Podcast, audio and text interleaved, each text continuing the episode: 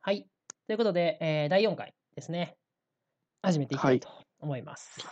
はい。はい、ということで、今まで、えー、まあ、地球の中身についてお話ししてきたんですけど、まあ、第1回で地球の中身について説明して、うん、で第2回で、えー、地球の中身を、まあ、地震から見ていくみたいな話をしましたよ。うんうん、うん、してたね、うんで。地震波を観測してみると、なんか速さが変わったりとか、波が伝わらなくなったりすることから、うん、地球の中がそう層状になってるとか液体があるよねみたいなですねそうそうモホメンですねモホメンモホロビチッチ不連続面とかねはいはい、はい、グーデンベルグ不連続面とか グーデメンねグーデメンではないです けどね、はい、とかがまああったりするよっていうのをまあ勉強勉強というかあのお話ししていきましたはい、はい、で3回目でまあ、実際に、ね、じゃあ地球の中身がどんな鉱石から、どんな岩石からできてるのかなっていうのをこう実験するために、うんうん、はい、広瀬圭先生率いるチームが、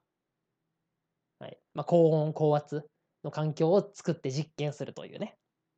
そうやった、はい、そうやった。試みをこうやってるよと。まあ、今も多分継続中。っていうかまあ結構そのプロジェクト自体は地球の一番下の圧力を再現するところまで至ったと思うんで、うん、ある程度一段落はついてるんかもしらんけど、うん、まあ、そういう大プロジェクトを広瀬圭先生がやったよと。そう,、はい、そうね。試みちっち不連続の。何 それなんて、なんて言ったよ。心、心、心みちっち不連 続の。そうですね。はい。をやっていったと。はい。はい。えー、じゃ今回はな、えー、何の話をしているのかというと、まあ、はい、 2回目と3回目で、ちょっとあの、喋りきれなかった話とかをゆるりしながら、うんうん、まあ今回の話は僕が理解できた範囲でうまく喋れるというか、うん、まあ、ちゃんと喋れそうなところっていうのを2回と3回で喋っていったんやけどはいはいはい、はい、まあちょっとまだ理解しきってない説明するにはみたいななるほどちょっとむずいなみたいな感じの話をこうふわっとできたらなと思うんであのふわっと聞いてください。はい。、はい。はいいつか、いつかね、あのがっつりあの勉強して話せたらなっていうような内容たちを話していきます。なんか夢が広がりますね。そうですね。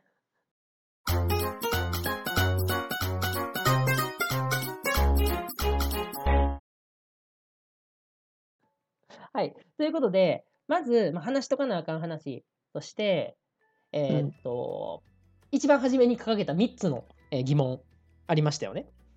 うん。うん。うん。うん、で、そのうち2個は解決しましたよと。まあ、3つの、えー、疑問というと、えー、1個目が、まあ、なんでこの地球が相乗になってることが分かるのか。はいはい。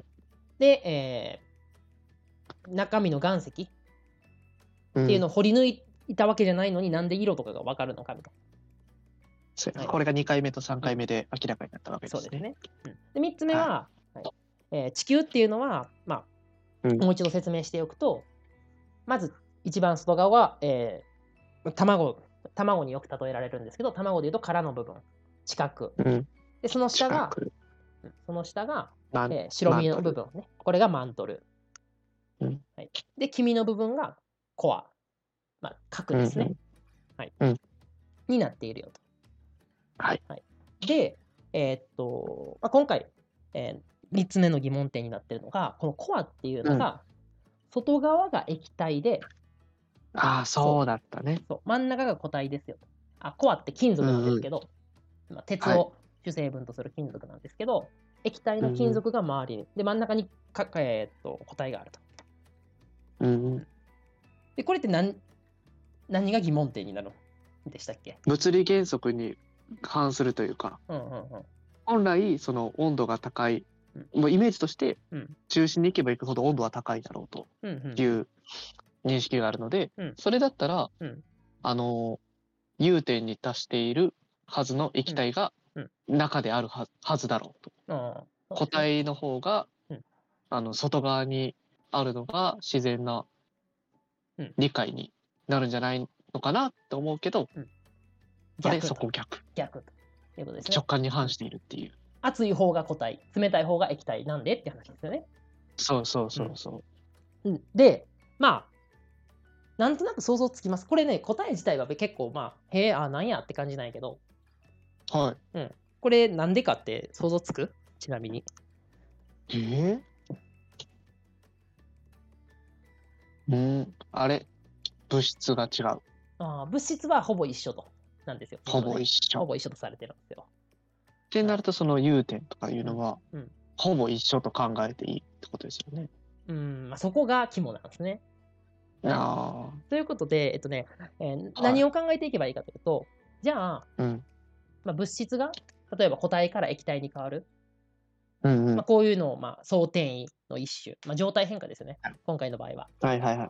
はいはい。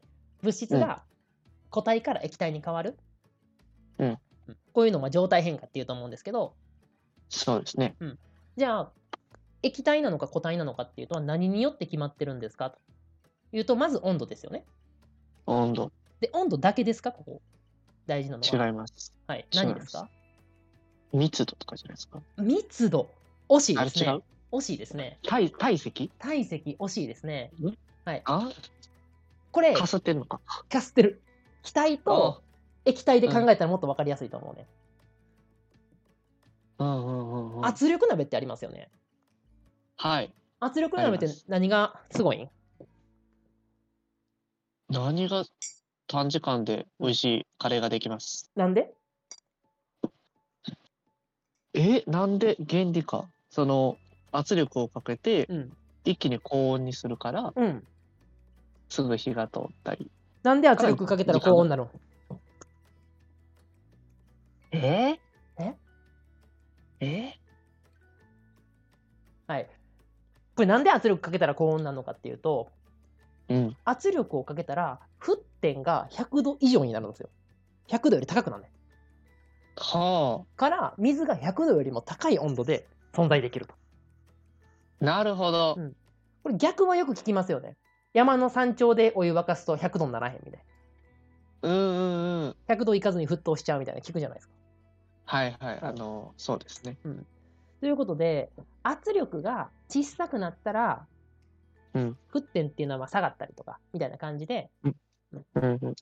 これって、えーっと温度と圧力にやよって物質の状態っていうのは変わっていくんですよ。なるほど。ということは地という球ことは地球の内側が外が液体で中が固体なんなんでかっていうと、うん確かに外の方がまあ温度は低いはずなんですけどうん。ただ外の方が圧力が小さいわけですね。そうですね、うん中に行けば行くほど圧力大きくなります。そうそうそうそうう。から、まあ、圧力が小さいから液体のまま。ん。うんうんうん。で、真ん中は圧力がギュッと、えーっと、た大きくなってるから、だから固体になってるよっていうね。なるほど。だかはい。そういうことが起こってるわけです。らこれはとんでもない想像ですけど、うん。仮にその固体の部分と液体の部分がそっくりそのまま入れ替わったらうん、もともと固体だったものは液体に変わるっていう認識でいいですか。そうですね。そっくり、そうですね。なるほうどん。うんんううん。まあ、そういう話も圧力のね、あったりなかったりなんですよ、実は。あ、そうなんですそうか。。そっくりそのままってわけで、ここね、僕もあの理解しきってないんで、あの、あふわっとした話になるんやけど、ふわっとした話になるけど、はこのはいはい。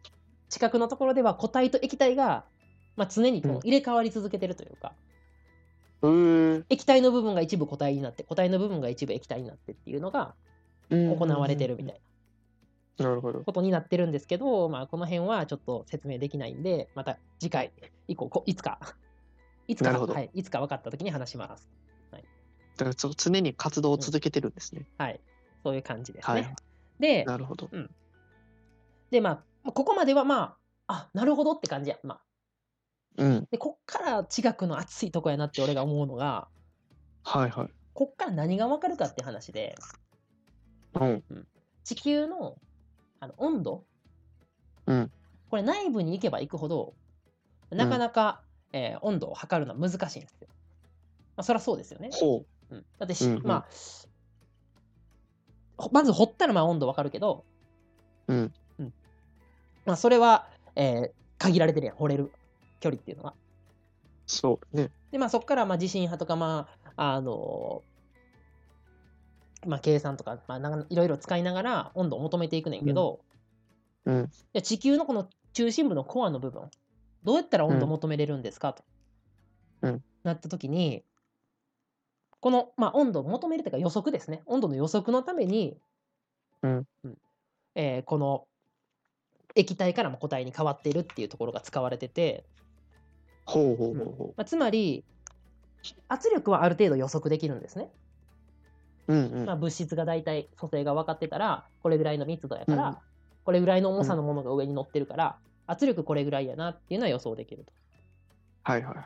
そしたらどれだけの圧力かけたら何度で鉄が溶けるかっていうのが分かるねうん、計算で出せるよね。そうそうそうそううんそしたらこのコアの中で固体になってる部分内核の部分と液体の外核の部分の境目がどこにあるかを調べることができたら、うんうんうん。大体そこの温度分かるやんそうやな。っていうのがめちゃくちゃなんかアクロバティックな温度の求め方やなと思って、ほうほうほうほう。この話結構僕好きなんですけど結構、うんこ結構なんかビビッとこうへん あんま り俺だけこれ興奮すんのの。うーん、 なるほどな。ちょっと説明の仕方がこうぬるっとしてたからうんうんそううん地球の中心の温度どうやって求めると思うって言われてさうん。液体と固体のこの境界がどこにあるかから導くって思わんやんっ確かにね。ていう風になんかな地学の面白いところってうん。なんかあそういう風に導くんやみたいな こここで分かった予ことが想、そうそうそ予想を裏切ってくるアプローチう。うん。そをう見そせうてくるんだ。そういろんな知識、はいはいあこことこの知識が組み合わさって、こっちが導かれてみたいな。うんんんそうい。う、こう、いろんな知識の組み合わせとか発想みたいなところが結構面白いなっていうふうに思います。思うんですね。僕はねなるほど。はいなるほど、なるほど。っていうのが、まあ、液体部分のお話でございましたよ。うんうん。で、えっと、このコアの話をもうちょっと詳しく、はい。えっと、しておくと、コアのうん液体の部分。うんで、あの、そもそも、えっと、上の方が、まあ、つってか、外の方が冷たくて、内側の方がまあ熱い。うっんていう話うんが、まあ、っていうイメージがあるっていう話やったし、ああの実際にもそうなってるだろうって考えてんねん、考えられてんねんけど、うん同じ物質で、上の方が冷たくて下の方が熱いって、ちょっと変な状態やん。うん。わかる言ってること今、あの、今、お風呂をイメージしてるんやけそど。うそうそうそう。うんうんうん。はいはい。確かになんか、な熱均衡みたいな、うんなんていうか、起こる、うん同じ物質なら、うんって思います。同じ物質というかお風呂を追い焚きする時とかって、上が熱くなっうんて下の方が冷たくなるやん。そう、あ、そうやね。あの、うんうんそうだそうだ、あの、なぞなぞや。お風呂のなぞなぞや。そうなん。え、あれ、下は大火事。うんあれ違 うわ。あれちゃうな。 ちあれ違う。ょっことれ違う。あこ違う、違う構造やった。うん はい。それなんか大体わかると思うね。追い追い焚きした上の方だけわか熱いみたいな。わかるわかる。で、えーっと、例えばまあ味噌汁を思い浮かべてもらうと、うん。これ下の方をから温めていくよ、味噌汁って。うんうん。で、下の方が温まって、上の方が冷たかったら何が起きる味噌汁みたいに。え沈殿沈殿違うな。あれや、だから混ざり合うよね。そうですよね。そ温度が均衡になるようになるう。よね。うん。下が熱くて上が冷たかったら、えーっと、この味噌汁がぐるぐるぐるぐるこう、なんか、そうそう対流しますよね。対流。うんうんうん混ざりますよね。っていうことそうそうだからが、あうん熱いやつが上に行こうとするのね。そうそうそうそう。うんで、この外角、液体の金属の外角では、下に内角があって、熱いから下が温められると。うん。で、上にはマントルがあって、冷たいから、うんそこ上は冷やされると。ああ、なるほど。ということで、この液体の金属の分っていうのはぐるぐるぐるぐる対流してるんですよ。うん。うん。うんで、こっから、うこっからがまた、えっと、一段階ちょっとすごいねんけど、ここからがマグマなんです。はい、え、筋肉の、筋肉の。で、えっと、いくちょっと説明していいですかはい、ははいい。、はい、えっと、対流したら、まあ、上から下にね、えっと、動くわけやけど、これうがん地球の自転の影響を受けて、ほただ上から下に動くだけじゃなくて、ぐるぐるぐるぐうんる、螺旋状の、螺旋状に回転しながら、回転しながら、こう、下に行ったり、はあ上に行ったりするんですよ。う。はいはいはいはい。ということで、この液体の金属がぐるぐる回りながら、うん。えー、と、動いてるというような状態うん。になってますうよ。ん。うんうん。で金属がまあ動いてるってことは電子の動きがあるからうん。これ電流が流れてるのと同じことなんですね。はあ。で螺旋状に金属が動いて螺旋状に電流が流れると何が起きると思います磁力。そうですね。はい。ちょうどコイルに電流を流したのは同じような形になってそうそう。電磁誘導とか思い出した。。そう電磁石。う電磁石、うんそう電磁石のような仕組みうでん磁力が生まれるんですよ。おお。これが地磁気なんですよ。だから地地球の N 極と S 極ってなあるのははあ。音さがんま出ちゃっさんはまさんー出ちゃっっていや、今多分声でかすぎて、あの、 音、音き確かに切れてた。た。ああ、そっ か。息地超えてたか。うん、息聞こえてたな、今。音切れた。はあ。はい。なんか思わぬところがつながってきた。でしょでしょ、簡単の簡単の声が出ちゃった。はいっていう風に、こう、金属がぐるぐる動いてるよっていうところから地磁気が生まれてるんですね。はい。すげえな。そうなってくるんか。そう。っていう感じなんですよ。 っていう感じなんですすよ。結構すごいよすな。げえ。そうあ、そうなんやってなってきましたね。なんか、今ここすごいロマンや ったわ。そうこういうそういうもんやと思って納得してたものがあそういう仕組みなんやったんやっていうね、の分かるのが楽しいですよね。うんうん。